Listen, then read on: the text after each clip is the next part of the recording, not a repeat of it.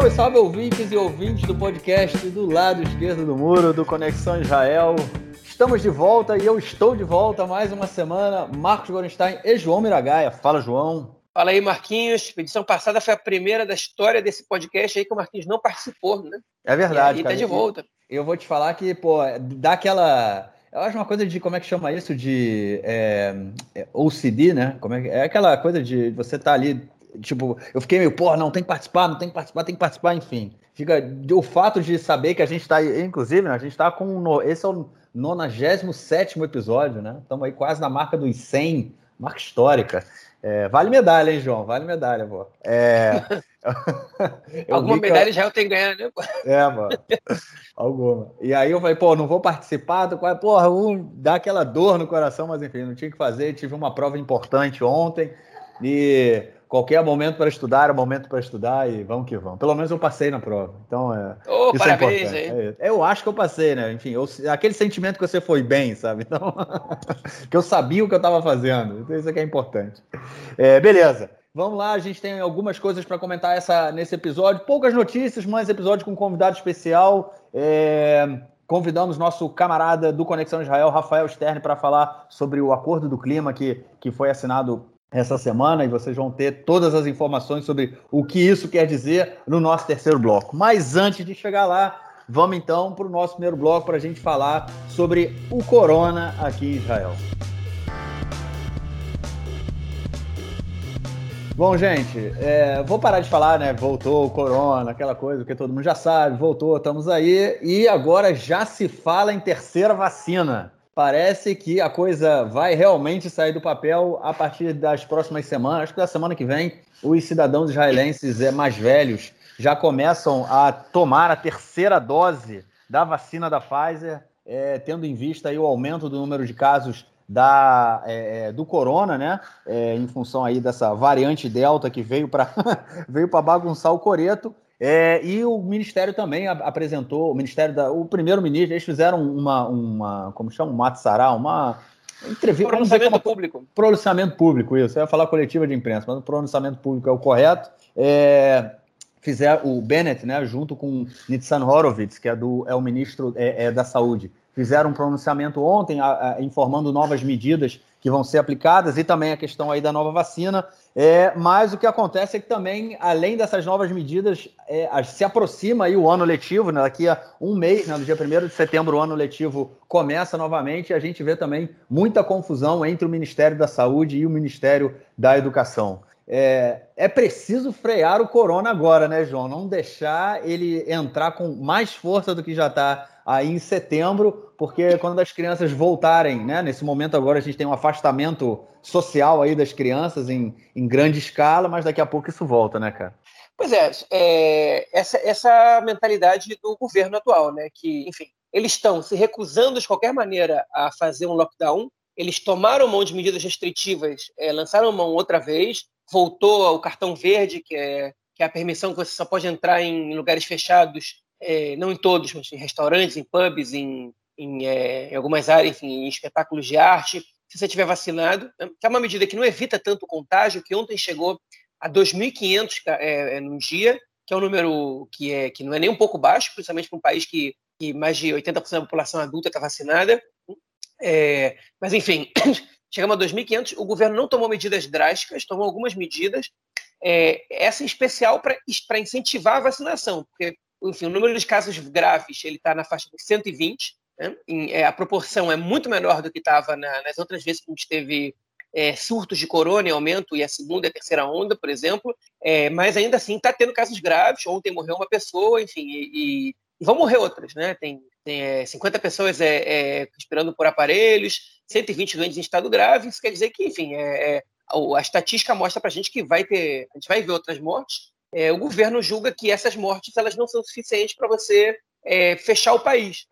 São poucas mortes, que, é um número muito pequeno, e que, a, a, é, enfim, o que alguns profissionais dizem é que a gente tem que se acostumar com a corona como uma doença endêmica, né? É, não como uma doença que a gente, enfim, que, que, a gente que pode que pode saturar o sistema de saúde, mas como uma doença como a gripe, que todos os anos morre gente e a gente não fecha o país para evitar que as pessoas se contaminem por gripe. Né? Enfim, é, mas a gente não sabe se essa, se essa situação ela é, ela existe, né? Se ela, se ela é razoável, essa, essa previsão, se ela é, se a gente pode apostar nisso na situação que a gente está, porque a corona, esse Covid-19 é um vírus novo, a vacina ela tem pouco tempo, a gente não sabe, enfim, quanto tempo ela, ela mantém os seus anticorpos. A gente comentou na semana passada com o Nelson, ele estava substituindo o Marquinhos, que a vacina tinha uma duração de seis meses, né? E a semana passada, logo depois do podcast, eu fui entrar no aplicativo do Ministério da Saúde para ver, é, para baixar de novo meu cartão verde, já que a gente vai precisar a partir dessa semana, e eu vi que a minha, o, o, o prazo da minha vacina foi prorrogado para um ano. Né? Então eu tenho até é, janeiro do ano que vem, até fevereiro do ano que vem, basicamente,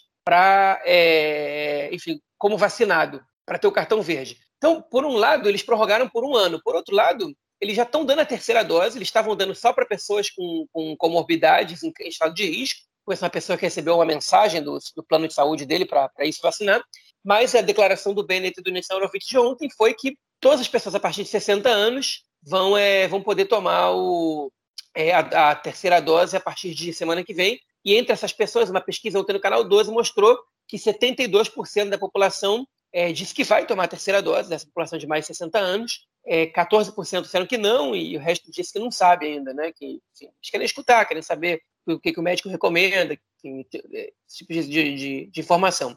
Mas, enfim, é, a terceira dose, então, vai ser aplicada. A gente não tem pesquisas conclusivas é, sobre a eficácia da, da terceira dose é, ainda no, no, contexto da ciência internacional, por um lado. Por outro lado, segundo o professor Garbi Barbas, que teve no canal 12 ontem de televisão, no, no, no telejornal, ele disse que a gente sabe, provavelmente não sabe, a gente não tem os efeitos da grande vacinação, a gente sabe que nos, nos, estudos preliminares, ele aumenta entre 5 e 11 vezes o número de anticorpos das pessoas, e que os efeitos colaterais nas, né, nas, pessoas que já não tiveram, a chance que a vacina dê um efeito colateral nas pessoas que já não tiveram com as duas primeiras doses, ele é ínfimo, ele é muito, muito, muito, muito, muito baixo. Então, que não existe razão para não dar. E a, a, grande questão é como Israel conseguiu convencer a Pfizer a mandar uma remessa grande de vacinas para o país, né, a vender, né? A Pfizer vende, antes que a Pfizer venda para outros países do mundo que não deram nem a primeira nem a segunda dose dessa vacina, né? Que é, enfim, aí tem uma questão ética. Se, se Israel tem o direito de estar dando terceira dose, enquanto tem países que não, que não deram nem a primeira, muitos países não deram nem a primeira, né? E como é que a Pfizer topa o negócio desse? A Pfizer é uma empresa, né? É quem paga mais ou quem, quem tem quem aparece quem oferece a melhor proposta. Eles vendem, mas enfim, fica fica essa essa discussão ética aí. Se Israel realmente precisa disso, né? É, os cidadãos do país estão satisfeitos com essa situação, porque o governo mostra uma preocupação com a população do país. A pandemia, como o próprio nome já diz, é um, efeito, é um fenômeno global, né? Israel é, é parte desse mundo, está inserido com esse mundo. E, e enfim, é, também o fato de que é, outras pessoas no mundo se contaminem é, pode gerar novas variantes que podem comprometer o efeito da própria vacina. Então, fica essa questão eticamente ela é bastante controversa e além do, do, dos efeitos dela também serem questionáveis, né? Tanto que a gente, enfim, a gente tem que entender se essa terceira dose aqui ela vai realmente ser eficiente, tem que entender se, se, é, se, se não era melhor, enfim, é, se, se, se, é um investimento que, que, vale a pena fazer, se outros países do mundo não precisavam mais que Israel e tudo mais. Bom, enfim, mas é isso que vai acontecer. Essa terceira dose vai ser aplicada para pessoas a partir de 60 anos. Né? O primeiro-ministro ontem falou que vai levar a mãe dele para se vacinar e que recomenda as pessoas a convencerem os outros a se vacinarem. É, e as coisas estão andando. Agora, a grande confusão da semana em relação à corona, ela veio é, quando o canal 13 ele divulgou que membros do gabinete da corona eles estão atacando é, é, uma profissional da saúde, a Sharon Eloy Praz, eu não sei como é que traduz exatamente o cargo dela, mas ela é como se fosse chefe, ela não é diretora geral, mas ela é a ela é a chefe da, da, equipe profissional, da equipe científica né, do Ministério da Saúde, e ela, enfim, eles, ela foi muito atacada por membros de gabinete, dizem que ela é histérica, que ela grita, que ela se comporta como uma louca, coisa bastante machista também, porque a gente nunca vê essa terminologia sendo aplicada a homens, né? Mas enfim, é, e que quando apresentam números para ela, ela gagueja e não diz nada, porque no fim das contas o que ela, tá, o que ela disse era que ela era contra você reduzir é, o tempo de quarentena para 48 horas depois de um exame negativo. Ela disse que isso era que isso era um absurdo, e ela se manifestou, pelo jeito, de maneira bastante enérgica no gabinete da Corona, e alguns membros do gabinete deixaram a informação vazar para o repórter Bir Marcelo, do Canal 13. E também, ele, ele enfim, no, no, dia seguinte, no Canal 12, o Amit Segal, ele é, é, divulgou que a ministra da Educação, ela também está sendo tratada de maneira é, depreciativa, embora os termos contra ela não, não sejam tão, é, tão, tão ofensivos, né? A Ifat Shashabiton, é, que enfim, que vale a pena lembrar sempre, era a presidente da comissão de corona da Knesset, né, no, no governo passado, ela era do Likud, agora do Partido Nova Esperança, do Guidon Sari, ela irritou bastante o próprio Likud, o Netanyahu, porque o tempo inteiro, cada vez que o, Likud, que o governo estava é, em dúvida ou que tomava uma medida de restrição, é, ela brigava, convocava profissionais e, e mostrava que a, que a posição do governo não era, não era eficiente, e ela conseguiu reverter várias ações do governo nesse aspecto. Ela foi acusada por alguns médicos de, de convocar só médicos negacionistas ou semi-negacionistas da corona para participarem, relativistas da corona, vamos dizer assim, das reuniões de gabinete da corona. E esse ano ela está comprando muita briga com o Ministério da Saúde, porque ela está se recusando, é, e ela tem o apoio do Sindicato dos Professores, perdão, ela está contra o Sindicato dos Professores, ela está se recusando a é, começar o ano de estudos em cápsulas, como foi quase o ano passado inteiro. É, ela quer começar no sistema normal, é, ela está brigando, o, o, enquanto esses professores querem começar o, o, enfim, o ano com cápsulas, se sentem muito é, é, vulneráveis a, a, se contaminarem por corona, uma vez que todas as crianças até 11 anos é, não estão vacinadas, com, uma, com, raras exceções de crianças com comorbidades, comorbidades altas, né? É, de até 11 anos, com 12 a 15 está liberada a vacinação, mas ainda, é, ainda não chegou a 50% dos vacinados na cidade. Enfim, agora o governo começou a incentivar tem pouco tempo, a gente comentou isso no podcast. E também ela, ela disse que ela, ela quer proibir a vacinação nas escolas, porque o Ministério da Saúde queria abrir pós de vacinação para crianças de 12 a 15 anos, adolescentes, nas escolas, e ela está batalhando arduamente contra isso. Né? E ela foi muito questionada no mesmo momento que, que divulgaram é, enfim, estou dizendo que, bom, enfim, ela é ministra da Educação, mas o governo vai tomar decisões sem considerar as opiniões dela daqui a pouco, isso são que os próprios membros do, do gabinete da Corona estão dizendo, porque ela está é, tá tomando posições ridículas e, e, e, e, inaceitáveis. Né? E ela disse que isso é mentira, que isso não aconteceu lá. Eu Amit ela disse: eu estou aqui com um ministro que acabou que está vendo a gente, acabou de mandar um WhatsApp dizendo que isso não só aconteceu, como o próprio primeiro-ministro disse para você em outro momento. Enfim, mas é, é, eles, eles provocaram, ela foi muito provocada nessa, nessa entrevista, de, algumas vezes até de maneira desonesta, na minha opinião, e eles cutucaram ela perguntando: é, você acha que. É, é, por que você é contra a vacina? Você há pouco tempo disse que a vacina da gripe é, você tinha que ser aplicada nas escolas há dois anos atrás. Enfim, por que você acha que a vacina da corona não? E ela deixou soltar que a vacina da corona tem pouco tempo e que é normal que as pessoas tenham dúvida e tal.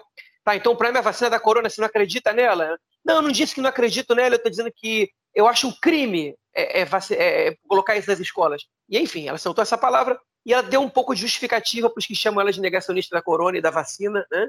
Ela não é entusiasta da vacina, no mínimo, para dizer assim. Ela relativiza muito é, é, os efeitos e, e, a gravidade do vírus da corona e ela, é, ela enfim, ela, ela ganhou popularidade com essa bandeira no ano passado, porque ela era a principal voz dentro da Knesset nesse aspecto, e ela é, tem um ministério muito importante, que é o Ministério da Educação, um ministério que sofre muita influência de políticas públicas em relação a restrições sobre a corona, e ela não está aceitando as determinações do Ministério da Saúde. E, pelo, que, pelo jeito que vai acontecer, que em algum momento ela vai, é, ela vai ser coagida a aceitar essas, é, essas determinações, é, pelo próprio primeiro-ministro, que é, é, totalmente a favor da vacina, pelo ministro da Saúde, que, enfim, e pelo Ministério da Saúde de uma maneira geral. Estou dizendo, ó, a gente não está dizendo que o sistema de educação não tem que funcionar. A gente está dizendo que a gente precisa encontrar um termo que a gente não aumente a contaminação, porque a situação em Israel pode ficar caótica se, se a contaminação aumentar. E ela está sendo totalmente intransigente nesse aspecto e a gente já começou a entender por quê. Né?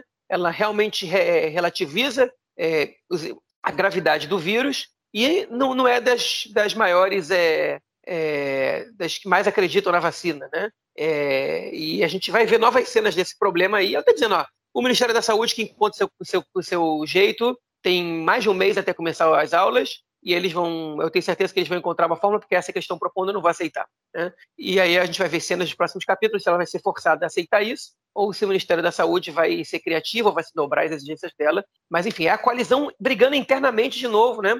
É, e a gente vai ver isso no próximo bloco, que é, o partido do o Guidon Sá, no partido dele, está sem comando. Os membros do partido dele estão tomando decisões por conta própria e ele não consegue controlar, ele não consegue fazer com que as pessoas sigam as suas determinações. Mas enfim, vou deixar isso para o próximo bloco, acho que sobre o corona, da minha parte, a gente pode ficar por aqui.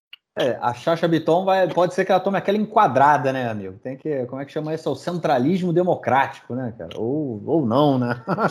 vai, ter que, vai ter que aceitar a decisão, porque. E agora, essa questão do Ministério da Educação, ano passado, cara, quando começou toda a questão do corona, a gente falou sobre isso, e eu me lembro que eu fiz esse comentário, e, mais, e a gente continua, né? Não mudou absolutamente nada, né? Que é, é o a gente, na, no período pré-corona, a gente já tinha salas de aula abarrotadas de criança, com 30, 35, 40 crianças, o que num período, para começar, né, em termos pedagógicos, né, se a gente for falar do. Não é. Está de longe de ser o ideal, né? A gente precisa de turmas pequenas, para que os professores possam dar a devida atenção aos alunos, para que os alunos possam é, ter um determinado nível de conhecimento, é, possam se adaptar, né, turmas que sejam adaptadas às exigências de determinados alunos, né, ao, ao nível de do, da, enfim, de uma forma geral, uma média, né? Mas o que a gente vê são turmas lotadas e a gente chegou num momento de crise, numa crise sanitária, em que as turmas lotadas elas pioram né, a questão da crise sanitária, e o governo não tem como, não, em nenhum momento também tentou resolver essa solução. Há um tempo atrás, tem um mês mais ou menos, eu estava ouvindo um programa de rádio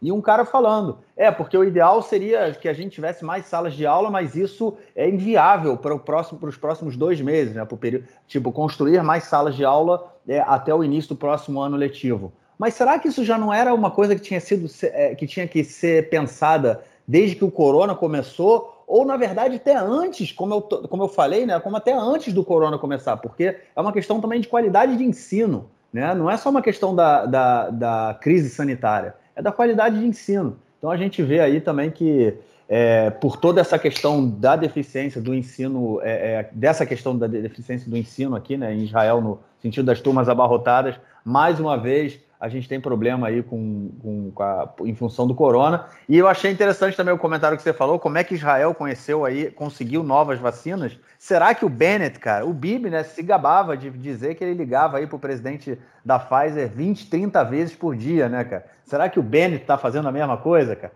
Mandando mensagem por WhatsApp, Telegram, estar tá enchendo o saco do cara, porque senão, imagina só, cara, se o, se o presidente da Pfizer fala assim, não, o Bibi me ligava mais que o Bennett. Aí ferrou, cara. Aí ele vai criar uma Mas que importa é o resultado, né? Vai, o Bennett é disse numa coletiva há duas semanas que não convoca uma coletiva de imprensa cada, cada ligação que ele faz pro, pro diretor da Pfizer. É. O, é, o importante e... não é jogar bonito, o importante é fazer gol, né, cara? Essa é a parada. E o Bibi, ele deu uma declaração essa semana, ele gravou um vídeo, jogou nas redes sociais, é, dizendo que, que Israel, o único jeito de controlar a corona é dando a terceira dose da vacina. E o que, que o Bennett foi lá e fez dois dias depois, anunciou a terceira dose da vacina. Então, é, é enfim, o negócio é que o Bibi, ele, ele provavelmente fez essa declaração apostando que Israel, que o governo, não ia conseguir é, é, se, enfim, é, é, corresponder essa, essa situação para ele poder dizer, ó, eu dei a solução, eu trouxe a vacina. O governo não consegue fazer a solução porque não consegue trazer a vacina. E o Bennett foi lá e fez exatamente o que o Bibi disse que tinha que fazer. Então ele vai fazer o quê? Ele vai criticar o governo se der errado agora? Hã? Se, se continuar aumentando a contaminação, se as pessoas morrerem, ele vai criticar o governo. Enfim, ele, ele, ele apostou alto e, e agora vamos ver qual vai ser a consequência disso. É isso. Vamos então passar para o nosso segundo bloco para a gente falar das questões políticas aqui em Israel essa semana.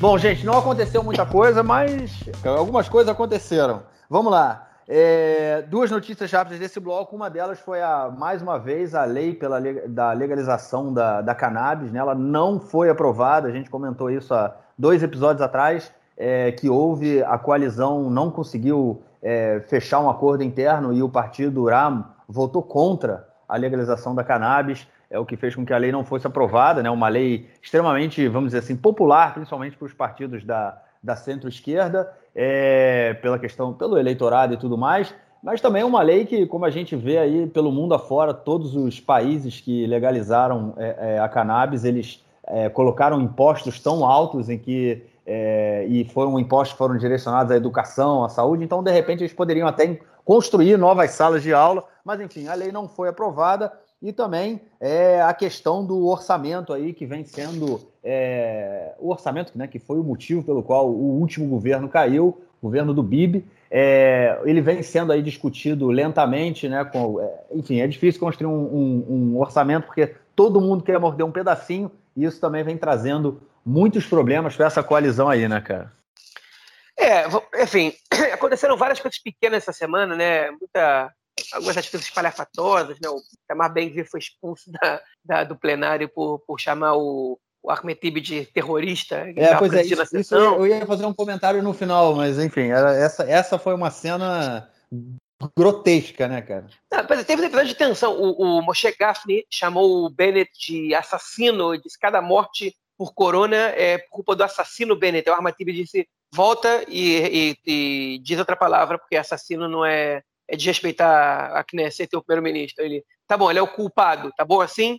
Enfim, é, é teve alguns momentos de, de, de tensão, de gritaria, né? É, mas a gente, a gente resolveu destacar essas duas questões. Né? Essa lei da, da, da maconha, né? da, da, cannabis, que não passou. Agora, o que, que a gente tem que falar sobre ela? Ela não passou porque ela já não ia passar. O governo não chegou num acordo com o Urano sobre essa lei e a oposição, é, apesar deles da oposição e o governo estarem entrando em acordo sobre é, a presença nas comissões, que era o fato, a razão pela qual a oposição estava boicotando tudo que vinha do governo, pelo menos a narrativa deles, e, e, e, fazendo todas as discussões demorarem horas e horas e, e eles estarem virando as noites quase que diariamente, né? É, essa semana aconteceu algumas outras vezes. É, ainda não está totalmente resolvido, mas está se resolvendo. Mas é, o governo também não chegou numa, num, num, consenso. E aí, parece o Guidon Sar, ele disse para Sharon Esquel, para Sharon Esquel, que é a, que é a deputada que está levando essa questão, né, é, é, que é do partido dele, ela disse o seguinte: não bota essa lei em votação, que a gente vai perder. Vai ter que esperar seis meses para botar ela em votação de novo, porque é uma, é uma lei é particular tua, não é uma lei que está vindo do governo. É, e, e, você, tipo, e, além disso, vai, vai ser mais uma derrota para o governo, para a oposição ludibriar a gente, ficar enchendo o saco e tudo mais. Vai ser uma propaganda negativa. E parece que ela não deu ouvidos a ele. E ela disse, ela disse numa entrevista na rádio ontem, é, você não tem noção da quantidade de pessoas, de mães que me ligam dizendo que os filhos epiléticos precisam disso e a gente precisa flexibilizar e tal. E, e a gente precisa, enfim, eu, eu, eu, tenho, eu devo isso para essas pessoas, o país deve isso para essas pessoas, isso custa vidas.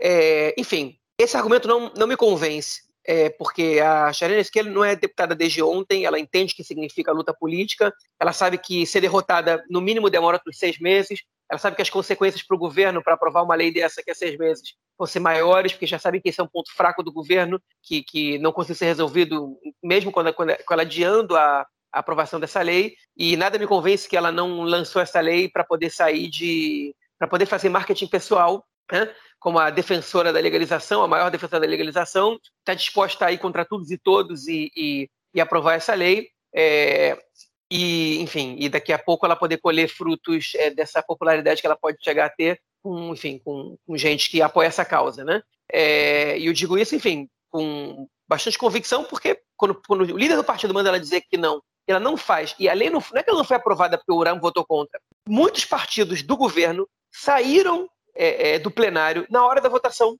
Eles não queriam perder a votação por pouco, mais uma vez, e eles saíram indo para preferiram não votar. Qual foi a razão disso? Foi humilhar a Sharenense, quer dizer, olha só, ela está atuando contra o governo. O governo não fechou é, posição em relação a isso é, e, ela, e ela resolveu apostar nessa lei mesmo assim e ela vai ficar sozinha nessa brincadeira. Né? Então, enfim, é, eu não sei se ela vai conseguir sustentar essa situação, mas isso cria um clima de desgaste entre ela e, e o governo. É, do mesmo jeito que a Ifat Chachabiton, né, são duas deputadas importantes do partido do, do, do, do que tem o ministro da relação do legislativo com, com o executivo, né, que é o Zé Velho, né, que, enfim, ele tem, dos seis deputados que ele tem, é, ele tem um que é responsável por fazer, por fazer a relação do, do governo com, com o legislativo e, e ele falha, né, impressionante. É, então, essa fica aí registrado. E o, o, o, em relação ao orçamento, enfim, o Ministério das Finanças já começou a divulgar algumas é, propostas da, do orçamento que eles estão fazendo. E depois de três anos que o orçamento não é feito, depois de 12 anos com o mesmo primeiro-ministro, com o mesmo partido governando o país, é, você fazer um orçamento novo, né, com essas duas condições, é, é, é esse orçamento promete ser um orçamento de reforma. Né? Uma grande reforma no, no orçamento público vai ser feito em muitas áreas.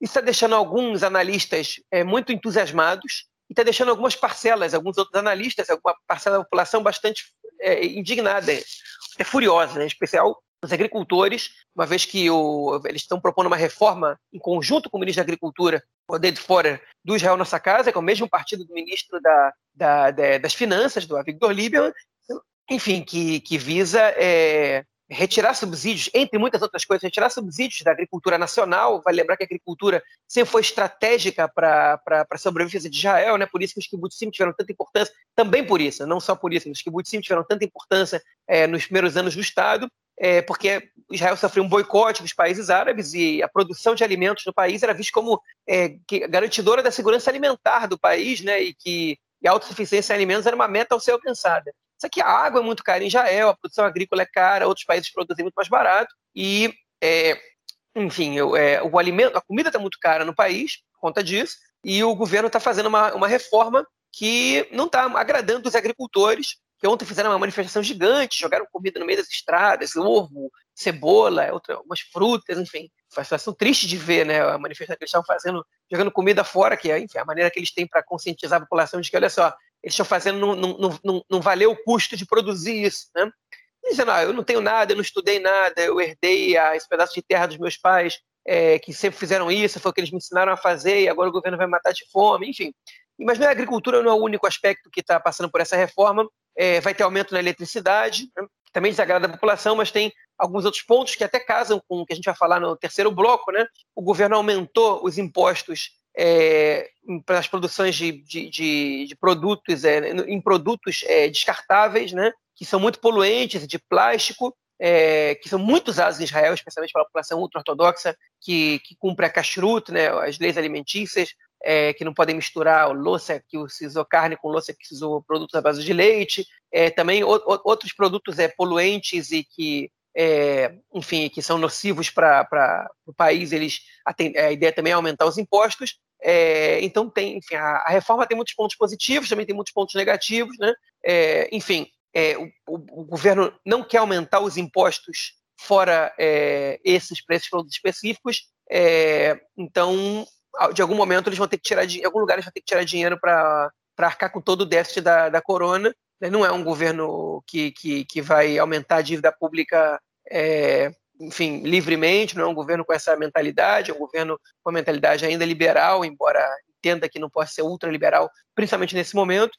E vai, enfim, a gente tem que esperar o que vai ver o que vai ser o orçamento, mas é, é interessante ver só que é, é, o fato, né, é curioso a gente dizer isso, mas que o governo está trabalhando para o orçamento, né, que é uma coisa que a gente não viu acontecer nos últimos dois anos. O governo não pôde trabalhar o orçamento é, porque não queria, né? É, é, e agora ele quer. E, enfim, é, e tem alguns pontos que ele está, a maioria dos pontos ele está trabalhando de acordo com as determinações dos, dos, dos profissionais do Ministério da, da, das Finanças. Em alguns pontos eles não estão indo de acordo com a opinião dos profissionais. Por exemplo, o governo decidiu, a reforma decidiu não é, colocar, não aumentar os impostos a, é, a, a, ao mercado imobiliário que é responsável pela compra da maioria dos imóveis em Israel para fazer especulação imobiliária, ganhar dinheiro com compra e venda e com aluguel, né? E isso encarece muito o preço do imóvel, que a inflação dele é altíssima em Israel, ele é muito caro, tanto para comprar quanto para aluguel, e o governo decidiu não, contra determinações, contra os conselhos, né, é, as recomendações, digamos assim, de, de consensual da, da equipe de profissionais do, do, é, do Ministério das Finanças, né, de, dos economistas e tal, de, de, de, criar um imposto alto sobre essa esse setor do, do, do, capital financeiro, do capital, é, perdão, do capital imobiliário, eles decidiram não fazer isso. Né? Então, isso mostra que o governo está ainda de mãos atadas, não de mãos atadas, se dobra perante alguns setores do, do, é, do capital, do grande capital é, privado aqui, não contra outros. Né? A agricultura pode sofrer, é, mas o, o setor imobiliário pode continuar atuando de maneira tranquila, causando especulação imobiliária, que é uma coisa que só faz mal ao país, né? É, porque o Ministério das Finanças, enfim, tem medo de que eles deixem de investir e que isso afete a construção civil e que, é, e que o país cresça menos por isso. Né? Em vez de você criar uma solução para isso que beneficie a população de uma maneira geral, o Ministério das Finanças prefere ignorar essa situação. É isso. Vamos então para o nosso próximo bloco para a gente ouvir o camarada Rafael Sterne sobre a questão do clima aqui em Israel.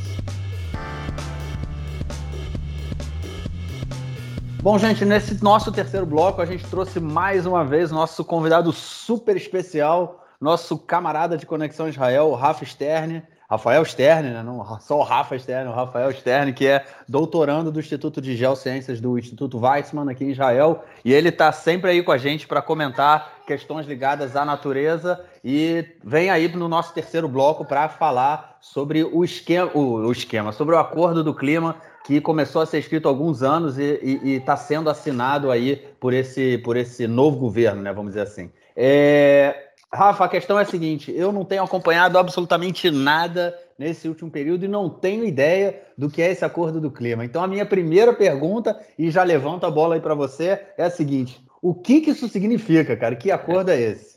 Maravilha. Valeu, Marquinhos. Bom, Tô, tô sempre aqui mesmo, mesmo quando não tô aqui, estou do outro lado do, do, do, fone, como ouvinte toda semana, e é um prazer estar aqui de novo debatendo com vocês. E é o seguinte, cara, saiu agora realmente essa semana no domingo, foi aprovado é, um relatório de, de emissões de carbono é, de Israel, assim, né? Relatório de mudanças climáticas de, de Israel. E o que, que, é isso? Assim, é, em 2015, no final de dezembro de 2015, os países do mundo, né, 195 entidades políticas do mundo, assinaram o Acordo de Paris. Né, é, se comprometendo com metas de redução de emissão de carbono até 2030, 2050, enfim. E dentro de, do Acordo de Paris tinha um compromisso que pelo menos eu, até é, é, eu não sabia, não foi, não era tão divulgado assim, é, mas que assim a cada cinco anos os países teriam que fazer uma atualização, é, um relatório de como que estava indo as suas reduções de carbono e é, eventualmente atualizar as metas. Né, se tipo, ah, tem uma nova tecnologia aqui que foi criada, tal, pô, então a gente vai conseguir reduzir ainda mais as emissões e tudo mais. Então, 2015, mais cinco anos 2020. Em dezembro de 2020, todo, todas essas 195 entidades políticas tinham que fazer essa primeira é, é, atualização, esse primeiro relatório aí das mudanças climáticas. E a, acho que a maioria esmagadora do, dos países fez, inclusive o Brasil fez, cumpriu o prazo, tudo bonitinho, mas Israel não cumpriu. Tá? Israel ficou aí é, sete meses atrasadíssima com esse relatório, já recebendo muitas críticas e pressões, inclusive é, riscos assim de sanção tal. E aí Israel é, é, aprovou assim meio que na é, no, enfim, na pressa, esse relatório é agora no, no domingo. Essa é a contextualização. Pois é, Rafa, então a gente quer saber agora, na verdade, é, o que, que Israel não cumpriu, o que, que Israel se comprometeu antes, o que, que Israel não cumpriu. A, gente, a última vez que a gente se encontrou, é, pessoalmente, eu lembro que a gente conversou sobre esse tema, sobre essa situação. Não sei se tinha tido reunião do G8, do G20 ou de alguma, algum fórum desses, e, e eles tinham lançado um, um programa de, de emissão, é, enfim, depois do Trump sair do, do, poder nos Estados Unidos, que foi considerado parte da mídia otimista de, de, de, zerar a emissão de carbono até, se não me engano, 2050 na Europa, nos Estados Unidos, não sei se a China também estava incluída. Enfim, aí você me explicou que essa, essa, essa, essa, essa redução a zero, né, essa, esse como, como, como se chama isso? Como chamaria? É, enfim, botar fim à emissão de carbono. É, chamam de neutralização. Neutralização, pois é, era, não era bem assim, né? Não era zero, é, enfim. E eu vi que Israel, né, né, de acordo com, com o esquema, ele se propõe até 2030, se não me engano, a reduzir 47%, né? É, ou pelo menos se propunha em 2015 a reduzir é, 47%, e com essa meta já não, já não cumpriram.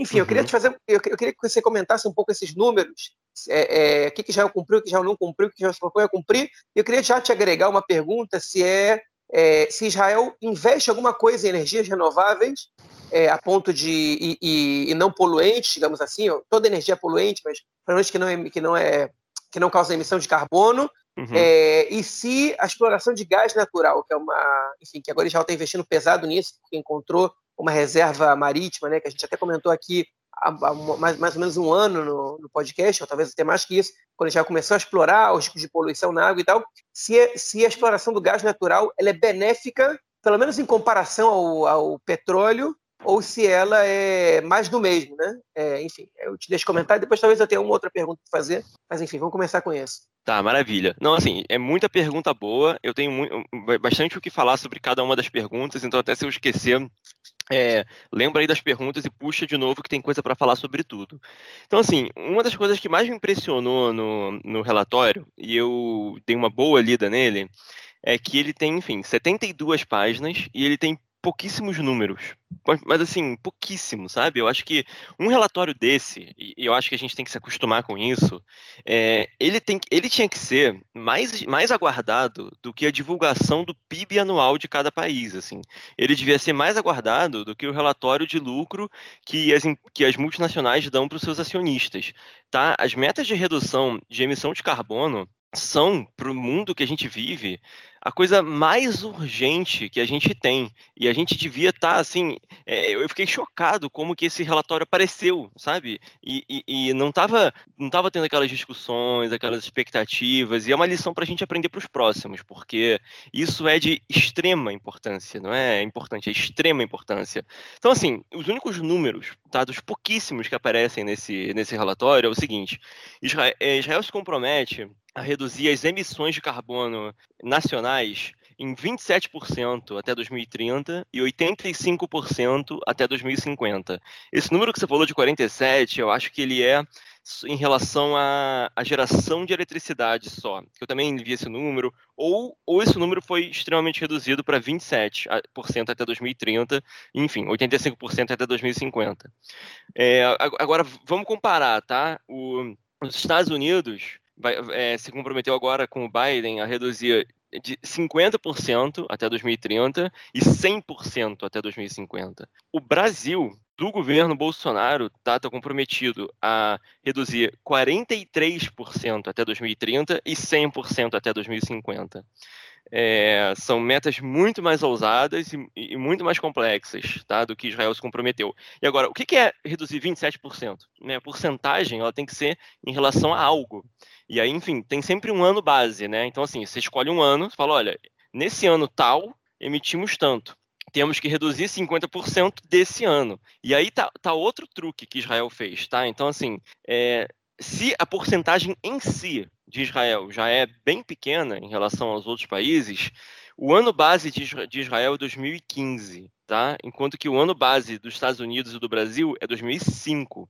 E o ano base da União Europeia é 1900 e 90. Então, assim, é, você chegar a 50% das emissões de 1990 é muito menos do que 50% das emissões de 2015 que cada país, assim, praticamente todo país do mundo só aumenta as suas emissões, né? Então, é, é, existe, é, enfim, eu, eu, acho isso um absurdo, assim, eu acho que tem que ter uma padroniza, padronização internacional de qual ano base para todo mundo, senão fica essa palhaçada, né? Fica, peraí, eu vou reduzir, reduzido mais, reduzido menos, e aí fica realmente uma coisa muito injusta, tá? Agora, esse negócio de reduzir 100% das emissões de 2050, né, que é o que a gente estava conversando pessoalmente também, também, e é muito importante. É, e aí, agora, né, acho que eu fui bem crítico, assim, à posição de Israel em relação a isso, mas, assim, vamos contextualizar também, né? 2050 é daqui a quase 30 anos, e os países que se comprometeram a reduzir as emissões em 100% até 2050, vamos lá, é impossível não tem, é, a gente não tem condição técnica no mundo para fazer isso hoje. Tipo, é, então assim é, é, é uma, é, é, um jogar um problema para o futuro, apostando em, em, em, em, alguma sorte aí, alguma tecnologia nova, alguma coisa muito louca, mas assim, então talvez o Israel tenha sido simplesmente mais, mais honesto, mais pé no chão. É, e, e é, não é reduzir as emissões em 100%, né, como a gente estava falando, não é então realmente, ah, vou simplesmente diminuir, diminuir, diminuir, diminuir até parar de emitir. Não. O, que chama é de neutralização ou, ou é, emissão líquida zero. Ou seja, eu ainda emito um pouco, né? Enfim, quanto menos, melhor, mas eu ainda emito carbono um pouco. Quando eu falo carbono é CO2 principalmente, né? Gás carbônico, mas a gente fala carbono também porque inclui alguns outros gases que contêm carbono. Mas é, eu neutralizo essas emissões que eu ainda faço com algumas medidas que retiram o carbono da atmosfera, que é praticamente, enfim, plantar árvore, né? É, que é a nossa grande, grande tecnologia aí desenvolvida por, por centenas de milhões de anos para tirar carbono da atmosfera. Então, ou, ou, restaurar florestas nativas, ou até essa coisa da, enfim, é, biomassa, né, que você planta e depois usa o, o combustível. Então, assim, é, não, é para, não é reduzir a emissão a zero, mas é que tenha uma, uma emissão líquida zero, fazendo algumas medidas para tirar o carbono da, da atmosfera. Então, assim, também, né, é, por que, que, é importante a gente falar sobre Israel e por que, que, é, por que, que Israel talvez demorou tanto e, e, e é, qual é o papel de Israel né, nesse, nesse contexto mundial? A gente tem que lembrar que Israel é um país minúsculo em área, minúsculo em população, minúsculo em indústria, em agricultura. Então, assim, as emissões de carbono é, de Israel em relação às emissões mundiais é um milionésimo. Tá? Israel é emite 0,1% do carbono do mundo, tá? Isso é aquele número que a gente arredonda no final, é tipo, tá dentro da margem de erro, ou seja, é, o mundo não está muito preocupado com as emissões de Israel de carbono e realmente é, elas não fazem Quer dizer, cada molécula de carbono emitida faz diferença, é importante, óbvio, mas, mas, não, mas não faz tanta diferença assim, tá? O que Israel faz e ou deixa de fazer. É, mas é, é uma. Israel, como a gente viu no, no caso do, do corona, por exemplo, com a vacina, ou como a gente vê na gestão dos recursos hídricos, Israel é, ela é pequena, mas também não é pequeno o suficiente. Tem aí um, uns 10 milhões de pessoas vivendo, tudo. Então, assim, e, e, tem muita tecnologia, tem, tem muitos avanços, né? Então, Israel podia ser, nesse caso também, como foi no, com a vacinação e como foi com os recursos hídricos, um grande laboratório é, ou não tão grande assim, mas eu, eu quis dizer, um experimento né, de como que numa escala pequena, aí, quase média, você pode fazer algo que depois pode ser escalonado para escalas muito maiores. Israel tem total condição de, de ser muito mais avançada em relação a redução de emissões e, e, e, principalmente em relação à gestão. A gente viu tanto nos recursos hídricos quanto no corona que o segredo está muito mais numa gestão eficiente, às vezes, do que na própria tecnologia. Tá? É importantíssimo ter uma vacina, é importantíssimo ter dessalinização, só que existe um trabalho que tem que ser feito antes, né? no caso da, da, do corona, da, do, do, sistema de saúde é, universal, público, auto, é, automatizado, no caso da água, né? toda a gestão da autoridade das águas e, e assim, questões exemplares de gestão. Tá, no nível político mesmo do, dos recursos hídricos. Israel podia fazer isso com, com carbono e podia dar um show de bola e podia dar uma aula assim para o resto do mundo. E Israel está deixando essa oportunidade ser totalmente desperdiçada. Tem uma, uma pequena pequeno caos para contar aí que bem antes do Acordo de Paris, tá? Em 2009 teve um, um encontro em Copenhague, que, enfim, esses encontros têm anualmente, tá? Desde a Rio 92, tá? São dessas conferências da ONU. E, e no Acordo de Copenhague já tinha um pouquinho de tecnologia já bem mais avançada de, de geração de eletricidade de energias renováveis, e os países se comprometeram aí a gerar energia renovável e tal.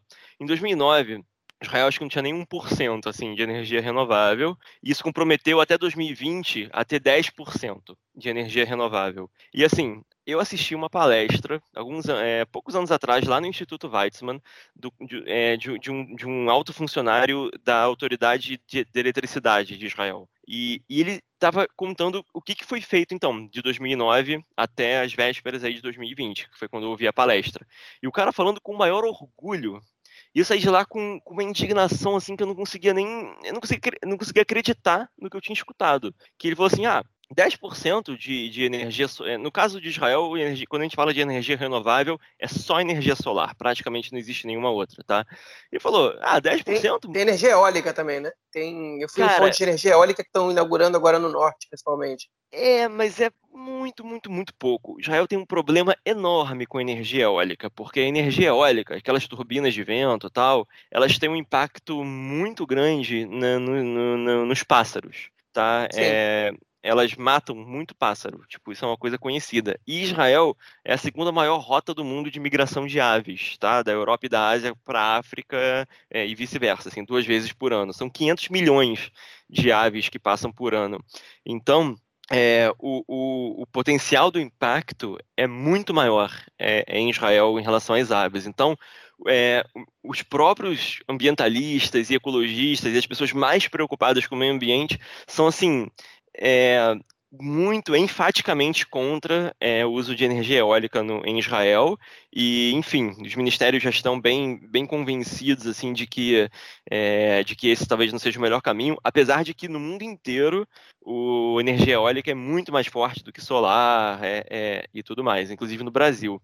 É, o que é, enfim, Israel perde um pouco com isso, mas Israel é um dos países com, é, com uma incidência assim, de sol, né? E, e, e, enfim, metade do território é deserto tal, então o potencial de energia solar é, é gigante, é uma coisa assim que não dá nem para falar. É, e Israel, sabe, pode aproveitar isso. Mas o que, o que esse cara me falou? Ele falou assim, na palestra: olha, 10% de energia solar é muito fácil.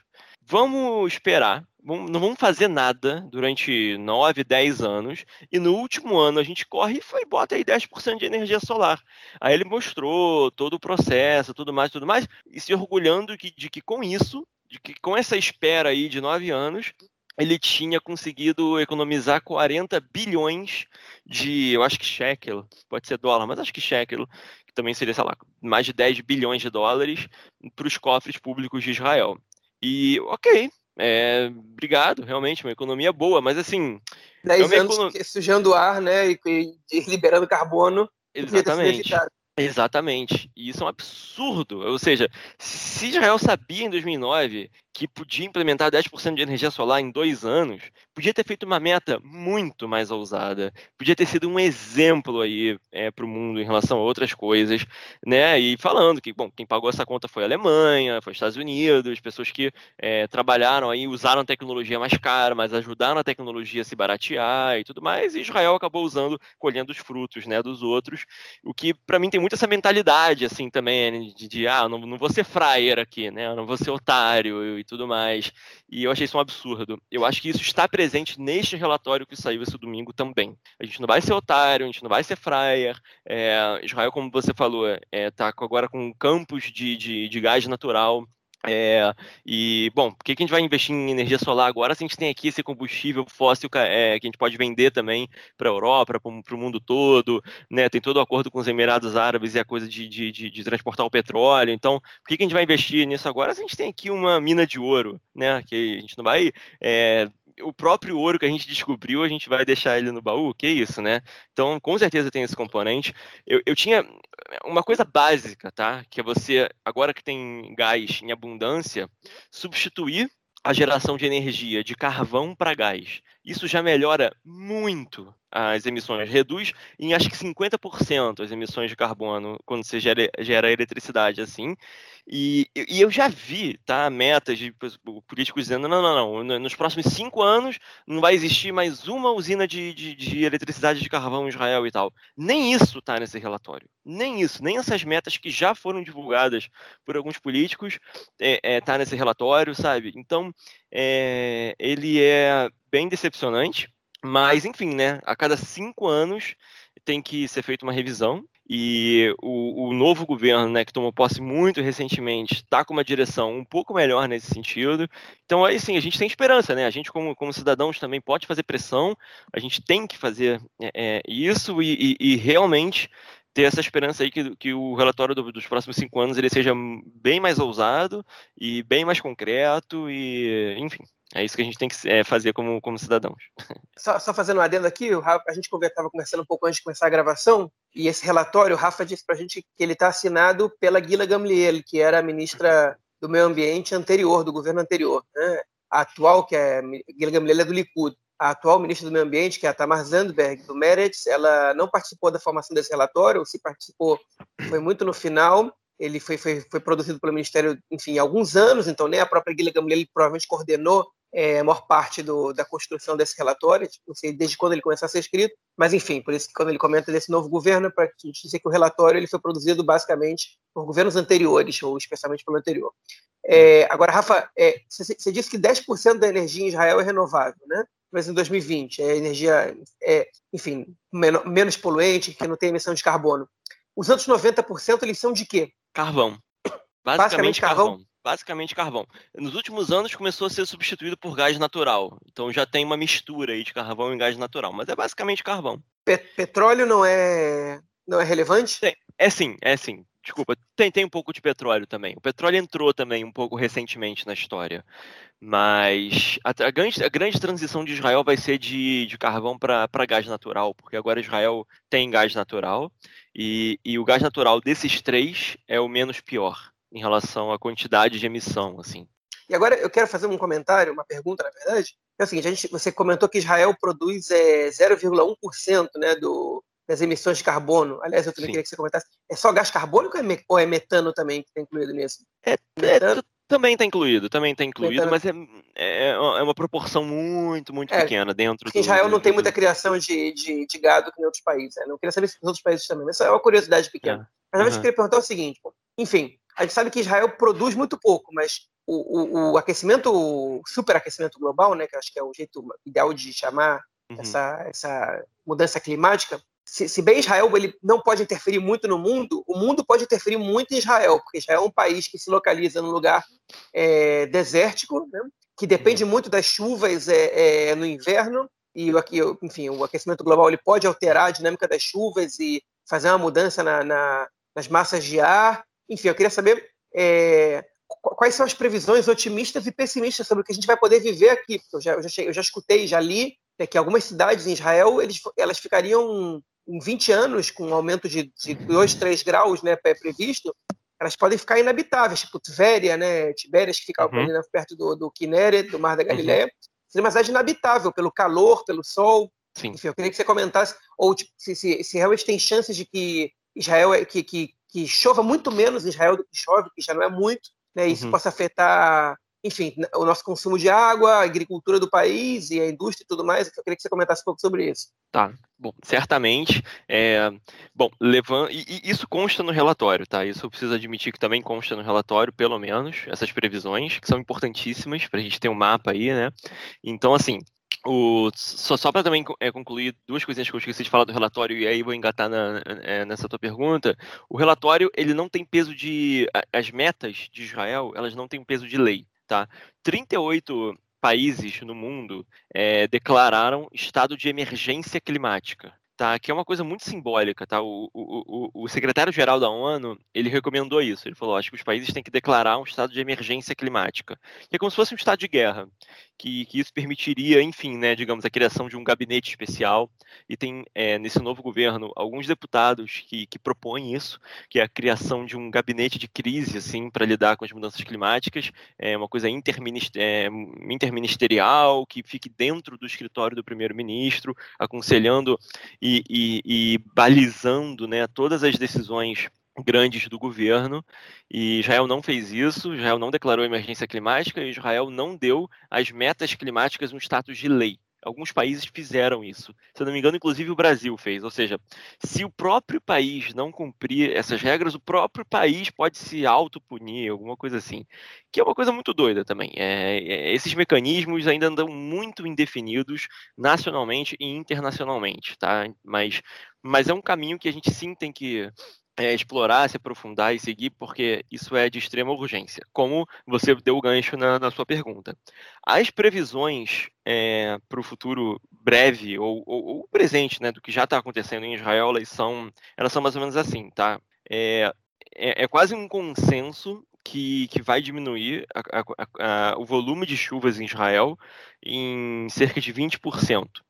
E isso é muito significativo, né, já que a gente é, vive num, num, num, lugar que já, é, já tem pouquíssima chuva e, e, e isso vai ter muitas consequências para tudo, como você falou. E, inclusive, assim, é, e a dinâmica da chuva, como você falou, também vai mudar. Então, é, a tendência é que as chuvas que eram bem distribuídas no inverno, elas vão ficar mais concentradas, vai ter mais tempestades muito intensas e depois muito tempo sem chover. Essas tempestades vão ser, é, vão abranger uma área, abranger uma área um pouco menor, então vai ser muito concentrada, muito intensa, provocando, é, apesar de ser meio contraintuitivo, alagamentos muito mais frequentes e intensos é, e crises e consequências, né? A gente teve assim é, algumas catástrofes já em relação ao alagamento nos últimos poucos anos, né? Em 2018 teve aquele caso horrível de é, adolescentes, né, de uma escola que foram levados por uma enxurrada no deserto, enfim, morreram muitos adolescentes, foi uma tragédia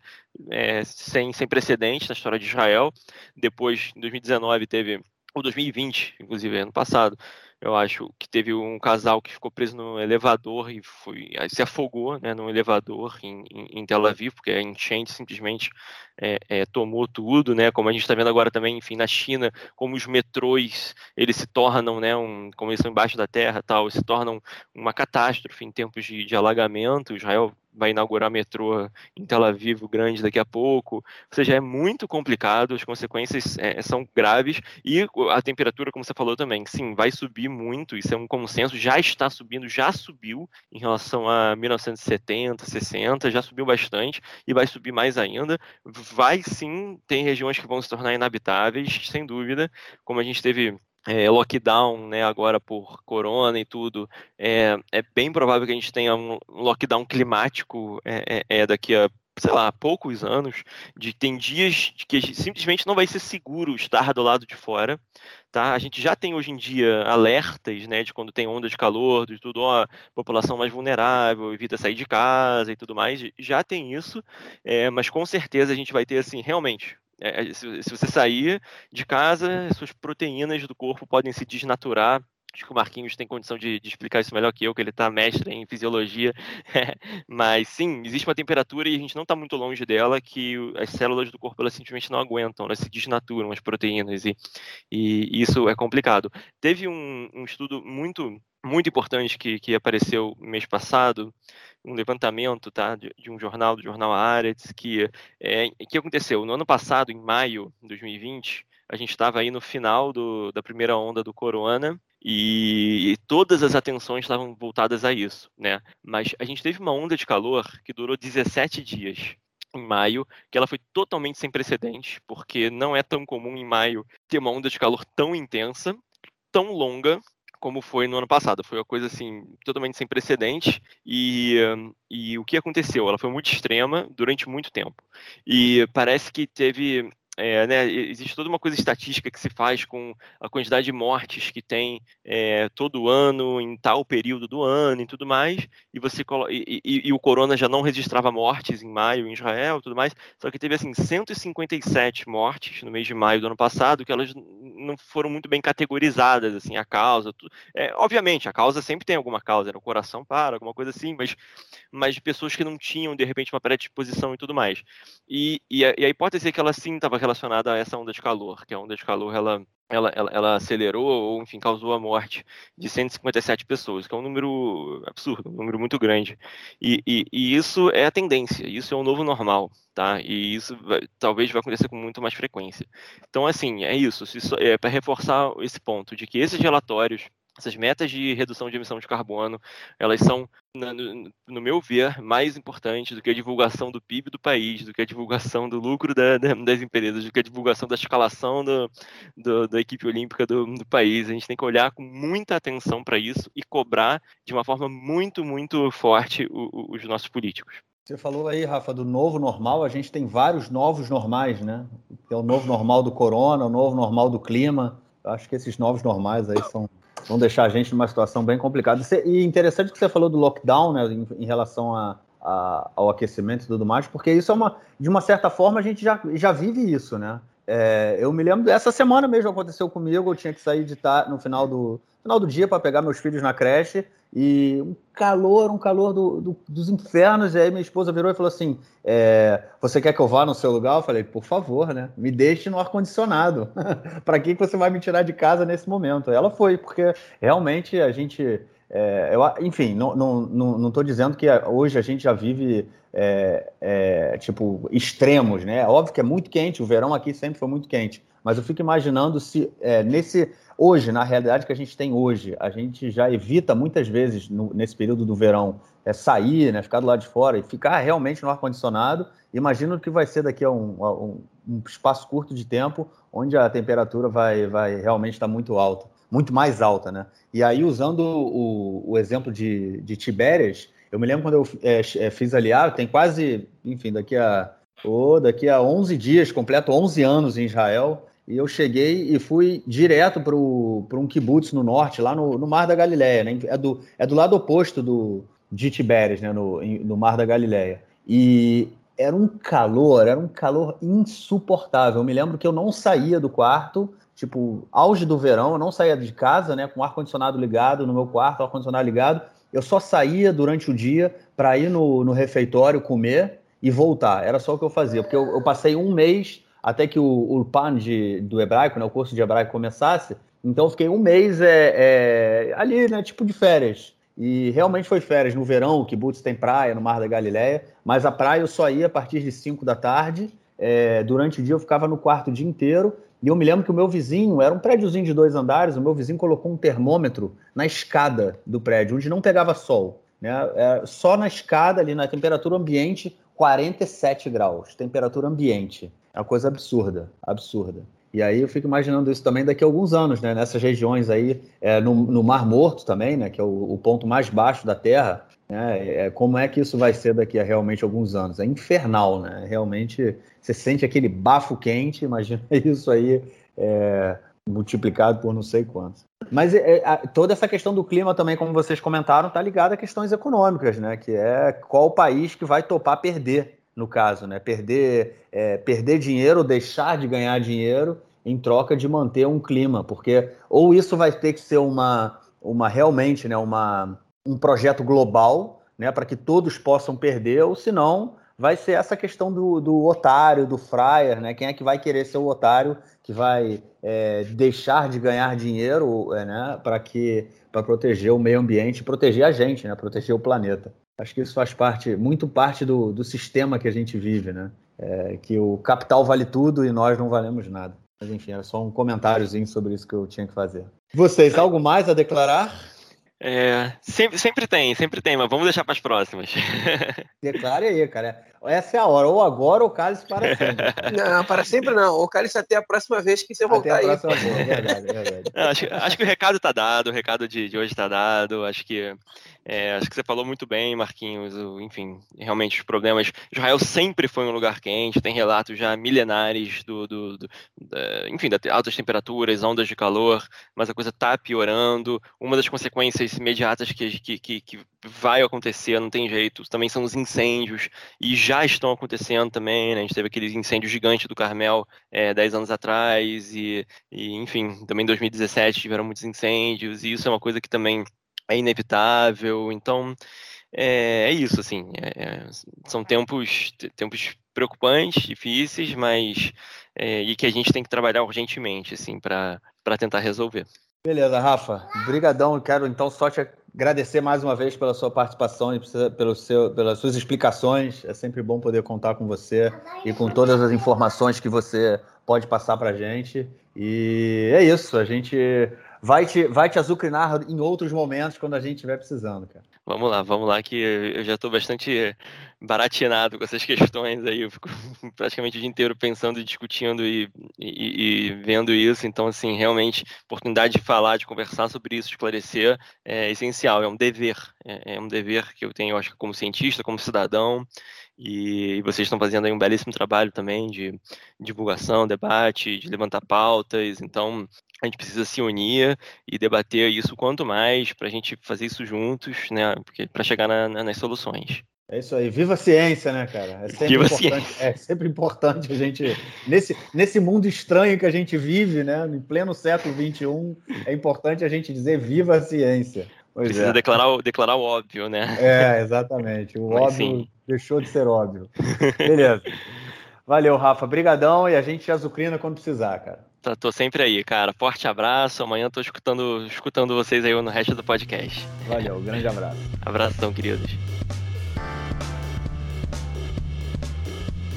Bom, gente, nesse nosso quarto bloco a gente queria, a gente vai falar e dar só uma atualização sobre o caso da, é, da NSO, né, da empresa que a gente comentou aí é, no episódio passado sobre o, a questão da espionagem do software, né, que eles venderam aí é, para alguns governos e que, é, enfim, que algum, alguns, alguns políticos e ativistas foram é, espionados, né, hackeados, é, e isso vem gerando muitas, muitas consequências. Diz aí, João.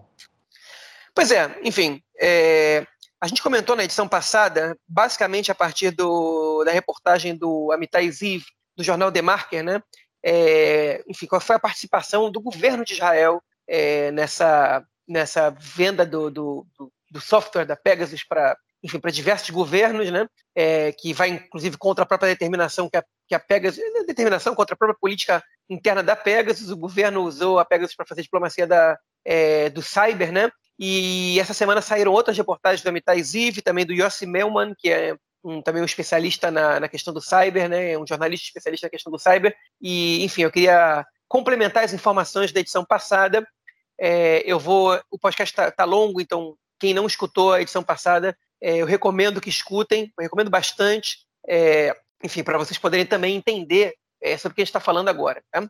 Enfim, é, a crise foi grande, tá? A crise que, que gerou essa, essa divulgação dessa, desse, dessa espionagem ilegal por meio do software Pegasus, ela foi grande e ela comprometeu bastante o governo israelense e todo o cyber israelense perante o mundo, né? E a principal crise foi com o governo da França, porque aparentemente o próprio presidente da França, Emmanuel Macron, ele está sendo investigado, ele, foi espionado é, pelo, pela coroa marroquina, né, pelo príncipe do Marrocos, é, enfim, um dos vários telefones celulares do Macron, e a França, pelo jeito, está checando, está fazendo uma investigação sobre isso, e o, o Benny Gantz viajou para a França, Benny Gantz, ministro da Defesa israelense, para se reunir com a ministra da Defesa francesa, Laurence, é, Florência, agora me esqueci o sobrenome dela, é, para falar, enfim, ele disse que essa visita estava marcada há mais de um mês, é para falar sobre vários temas, sobre o caso do Irã também, mas e também sobre esse caso que é preocupante. Eu tenho certeza que a visita foi, no mínimo, apressada e, no mínimo, esse caso tomou a maior parte da, da, da, da conversa entre os dois.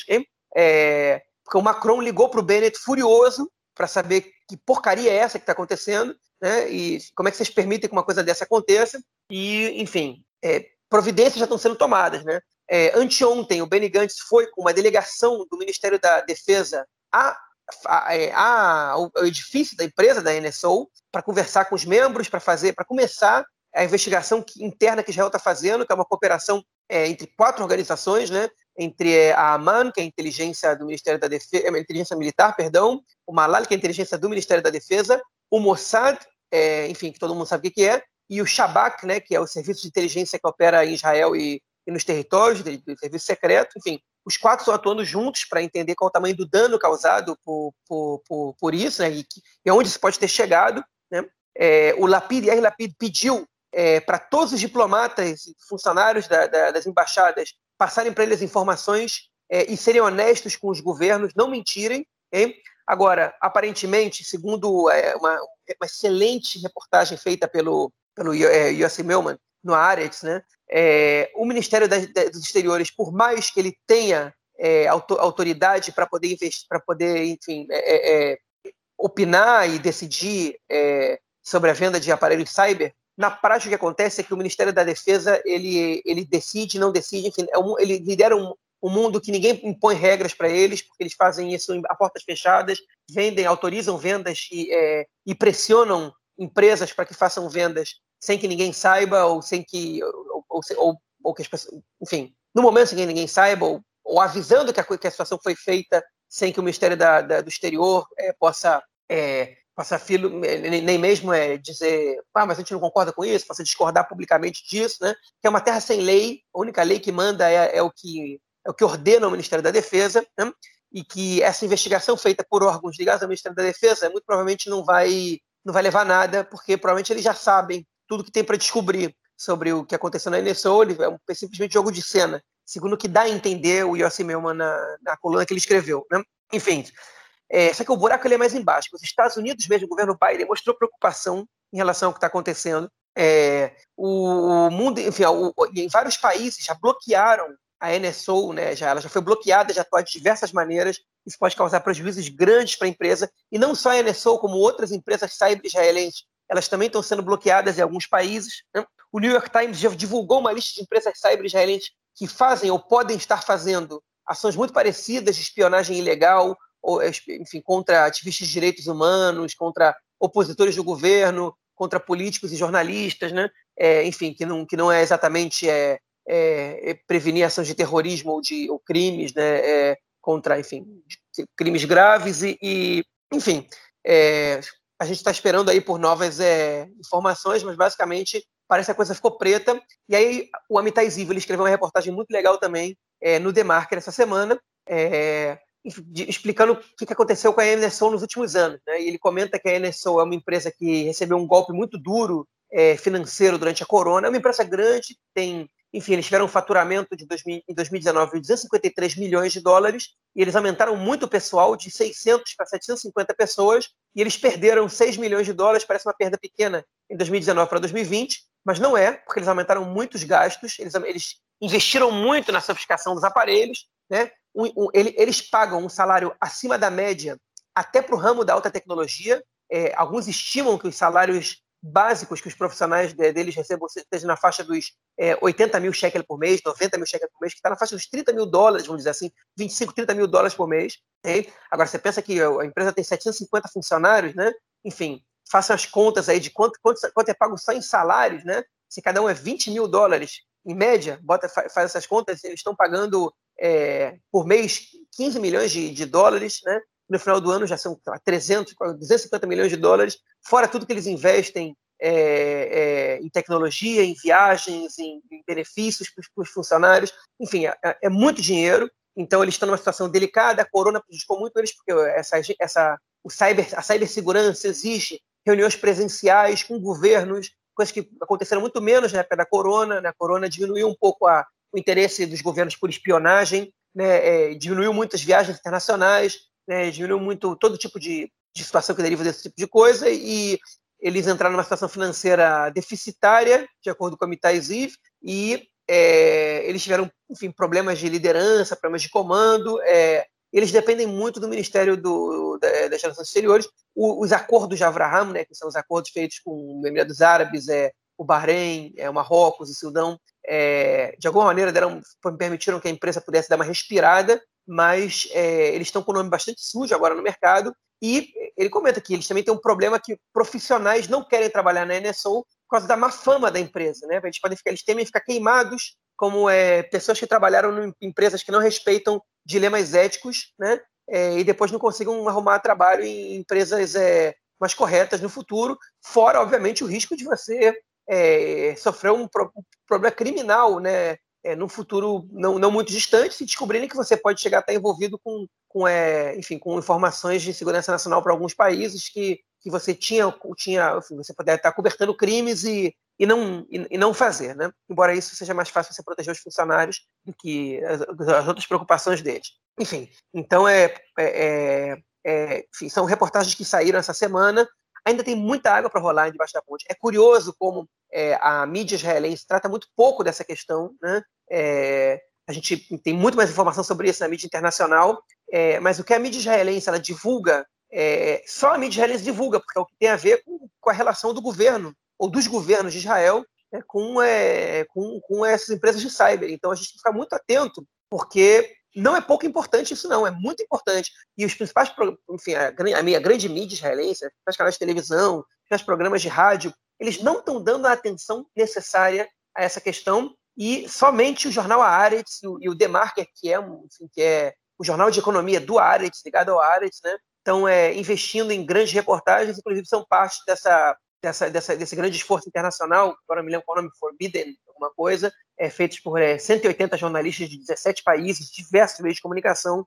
é, para investigar, é, é, enfim, o que está acontecendo, qual é a participação aqui e ali, quem que eles chegaram a investigar e tudo mais, quem chegaram a espionar, que para mim é, fundamental que a gente esteja atento ao que a mídia israelense está divulgando, e enfim, a gente aqui no Conexão Israel divulga em primeira mão para vocês, porque a gente está traduzindo basicamente e analisando um pouco essa, essa situação. E a última informação que eu quero dar, o último comentário que eu quero fazer, é que o Yossi Melman, é, ele comenta, né, que, enfim, o Amitai Ziv comentou semana passada que ele acha, é, é, obviamente, que é antiético você vender para é, muitos desses países essa, essa ferramenta, mas que ele vê como menos pior vender isso do que, do que vender arma, né? Israel vende armas para países que, que fazem, que, que matam a própria, a própria população, né? E o Melman diz que, é, para alguns países como o Azerbaijão, ele entende que isso pode ter a ver com a segurança nacional de Israel mas a diplomacia cyber, por exemplo, para você vender para países como o México, é, ou como é, é, a Índia, né, ou, enfim, ou países que, que não estão ligados a nada que, que, a, que, pode chegar a ameaçar a segurança nacional de Israel, que a gente sabe que vão usar um aplicativo desse somente para ferir, para violar os direitos humanos dos seus próprios países, né? É, é totalmente evitável, não tem nada que justifica uma, uma atitude dessa, exceto essa tal diplomacia cyber, cyber que, que, enfim, que é, que é realmente necessário, né? Será que esses países não, não precisam de Israel de outras maneiras? Será que a gente não pode fazer um outro tipo de diplomacia? Né? Enfim, que a, a resposta, obviamente, é sim. Né? Essa é uma escolha do governo israelense, em especial do, da, da defesa, do Ministério da Defesa israelense, ou dos Ministérios de Defesa israelenses, obviamente com a anuência do primeiro-ministro, com a concordância do primeiro-ministro, que, é, que, é feita e que é obviamente antiética, que é obviamente condenável e que, enfim, talvez só numa situação dessa que o país possa pagar um preço alto por isso, eles vão ter que mudar essa, essa política pública. Bom, é, eu tinha, na, na verdade, na, uma das coisas que me doeu não poder participar do episódio na semana passada foi justamente esse caso aí da, da NSO, que é tanta coisa que eu, tenho que eu tinha para comentar. Enfim, eu só vou fazer algumas questões. Eu, inclusive, é, eu, mais uma vez, eu tenho acompanhado muito pouco, tenho lido pouco sobre o assunto, mas eu achava legal, talvez, de repente, a gente até fazer um, um episódio só sobre, esse, só sobre essa questão, né? Porque eu acho que envolve aí é, a questão de segurança nacional, mas enfim, a influência do exército nesse tipo de empresa, a influência do governo nesse tipo de empresa. Os caras simplesmente legalizaram o hackeamento, né? Os caras têm um produto que você, a partir do número de telefone, você hackeia qualquer máquina é, e, enfim, você vende isso, ou seja, legalizou o hackeamento, você fere aí uma série de liberdades. É, e, enfim, espionagem, né? Tipo, você vende. Fer... É óbvio, né? Que todo país espiona. É óbvio, né? Que tá um ali, são só com os espiões físicos, né? É, e a gente sabe que Israel também tem um grande é, know-how nesse, nesse, nesse campo, mas agora com essa questão cyber, né? Eu acho que a espionagem existe, mas no momento que você começa a comercializar a legal, e você torna isso legal, aí você virou bunda lelê, né? Até porque quem, quem é a NSO ou os seus diretores, seus presidentes, ou seja lá quem for, que vai definir o quem, quem pode e quem não pode comprar esse software, né, essa ferramenta. Quem pode ou quem, quem é ou não é terrorista, né? Porque eles dizem que é, não, nós vendemos só para o combate ao terrorismo. Por que, que quem é quem é você para definir quem é terrorista? Entendeu? Ou seja, tem tanta questão aí para ser colocada e, obviamente, é, é, importante também a gente dizer, né, que é, é assim, há, há é, é, é, como é que não é batalhão, né, mas enfim, há, há setores, não me fugiu a palavra, setores dentro do exército, né, companhias dentro do exército que são diretamente relacionados à questão cyber, né, e todos eles saem depois, né, os os jovens que servem nesse, nesse batalhão, vamos dizer assim, é o chamado 8.200, né? É, eles todos são, são, assim, durante o serviço militar, eles já são pescados por essas em, grandes empresas para irem trabalhar, porque é uma unidade de elite né, na questão cibernética, então todos eles já saem aí com empregos muito bem relacionados aí é, é, pós-exército, né? E, enfim, isso mostra como toda essa relação se dá entre o público, o privado, o militar e essa coisa toda, o que é realmente extremamente complicado. Então, assim, eu só queria jogar essas questões aí no ar, porque isso tudo me veio à cabeça quando esse caso estourou, e eu acho também importante a gente a gente estar tá debatendo. É, é isso. Vamos... Só, só, só, quero fazer um ah. comentáriozinho pequeno, Marquinhos, que você falou. Você perguntou quem é NSO para decidir o que é terrorismo, para quem pode vender. E é aí que entra a responsabilidade exatamente do governo israelense. A NSO não pode vender para nenhum governo sem autorização do Ministério da Defesa. É, então, o Ministério da Defesa não só autoriza que Israel comercialize é, esse software com países que, enfim, que, que, que, que tem como hábito constante a violação de direitos humanos, né? É, e, e, com concepções bastante diferentes da, da, das, das de Israel, por exemplo, sobre o que é terrorismo, né? como também ele, segundo as reportagens do Amitai Ziv, é, o governo israelense chegou a pressionar a NSO e outras empresas cyber para vender para alguns governos que a empresa não, não queria vender para eles, justamente por não cumprirem com as determinações que a lei israelense exigem que sejam cumpridas para que esse software seja vendido. Né? Então, é, ou seja, o governo está atuando contra a lei. Nem quando a empresa resolve ser minimamente ética, né, se é que dá para dizer que a Reneção tem alguma ética, é, o, o, governo israelense ele, ele respeita é, essa, essa, essa, essa boa ação. Né? É, isso aconteceu, membros importantes de, dessas empresas disseram, né? E um deles chegou a dizer, isso eu não comentei na edição passada do podcast, um, um, quando, quando, o governo dos Emirados Árabes quis comprar o, o software é, que a NSO não queria vender, ele disse, ok, se eu falar com o Bibi, isso vai ajudar? Tipo, o cara falou com o Bibi, se eu falar com o Bibi, o cara tem canal aberto com o primeiro-ministro israelense, okay? é, e ele já disse, ah, eu vou te dar uma carteirada, o primeiro-ministro vai autorizar, e vocês vendem. Então, a NSO, ela não tem, ela não tem nada de positivo, eticamente falando, mas a culpa é do governo? Porque se o governo diz não, a NSO não vende. Pois é, né, cara? Mostra essa promiscuidade, né? Na hora de você hackear pessoas, o que também é crime. Mas vamos que vamos. E, e, a, gente, e a, gente, já sabe que o Bibi disse sim, né? Porque os Emirados Árabes compraram uh, é. o, o, software. Pois é. Então rolou aquela pressão do primeiro-ministro, né? Aquela, aquele que indica, né? Aquela pressionada. Bom, vamos então para o nosso próximo bloco para a gente ouvir o comentário do camarada Nelson Burd, o esporte. O Nelson Burd deve estar tá tremendo aí nesse período de Olimpíadas, né, cara? Deve estar tá quicando. Diz aí, Nelson. Meu caro gente tem amigos do Conexão Israel do lado esquerdo do muro. Mandar um abraço pro João que esteve com dor de garganta, estava muito rouco na última semana. E aí o João, que no Brasil costumava fazer gargarejos com anapion. É isso aí, anapion tomou, passou. É, grande João fazendo gargarejos com anapion. Pois é, medalha olímpica por enquanto apenas a medalha de bronze do judô feminino até 49 quilos. A nossa querida Samberg foi lá e conquistou essa medalha. Estamos na expectativa por novas medalhas.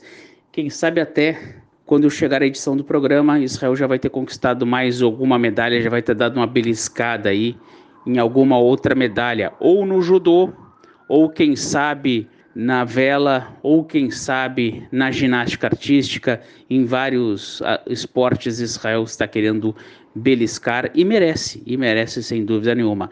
Outro fato importante foi o jogo do campeão dos campeões no futebol israelense.